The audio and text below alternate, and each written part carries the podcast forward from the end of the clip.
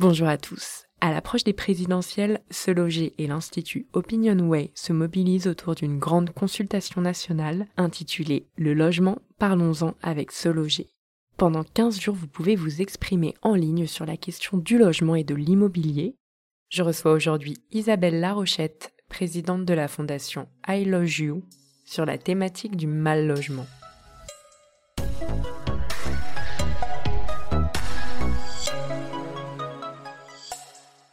Isabelle, ma première question, depuis le début de la crise sanitaire, est-ce que le mal logement s'est aggravé en France et qui en sont les victimes?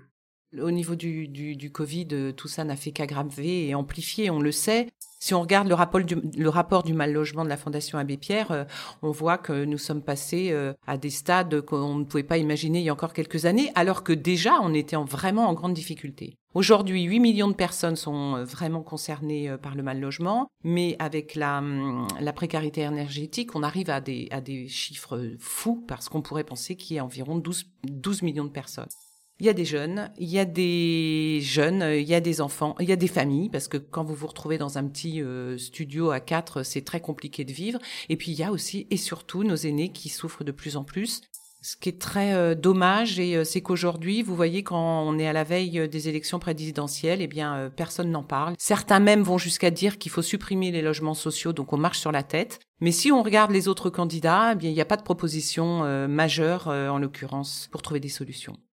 C'est très clair et que peut-on faire concrètement pour aider à combattre le mal logement oui, alors que, pouvons-nous faire pour aider à combattre le mal logement ben, Je pense que là, on va se retourner euh, vers les politiques. Il faut construire plus. Il faut savoir quand même que justement, avec aujourd'hui euh, les, les, permis de construire, euh, les DPE, c'est ce qu'on appelle et, euh, toujours ces normes de précarité énergétique qui a eu un coût, comment dire, supérieur pour la construction.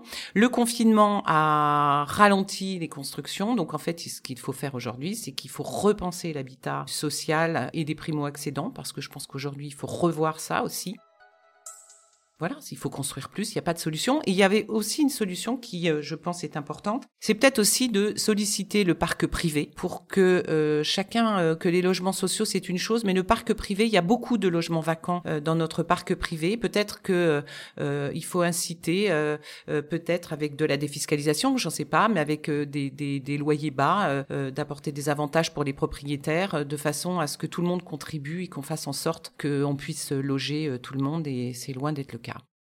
Parfait. Et enfin, un mot sur I. Quelle est sa mission? Nous, c'est une petite goutte dans une grande mer d'eau, mais on est quand même très content de le faire. À savoir que I euh, c'est la première fondation qui a su rassembler les professionnels de l'immobilier autour du mieux logement.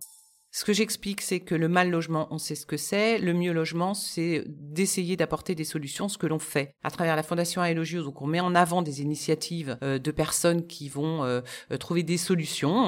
voilà, il y a plein d'associations qui ont des idées géniales pour aider nos personnes âgées ou pour aider à reconstruire, même en milieu rural. Mais surtout, à travers la journée Solidarité Logement, qui est notre point d'orgue chaque année, c'est de appeler toute la profession et je pense qu'il est légitime qu'il le fasse, à reverser des dons pour nous aider, nous, à aider toutes les associations qui sont sur le terrain.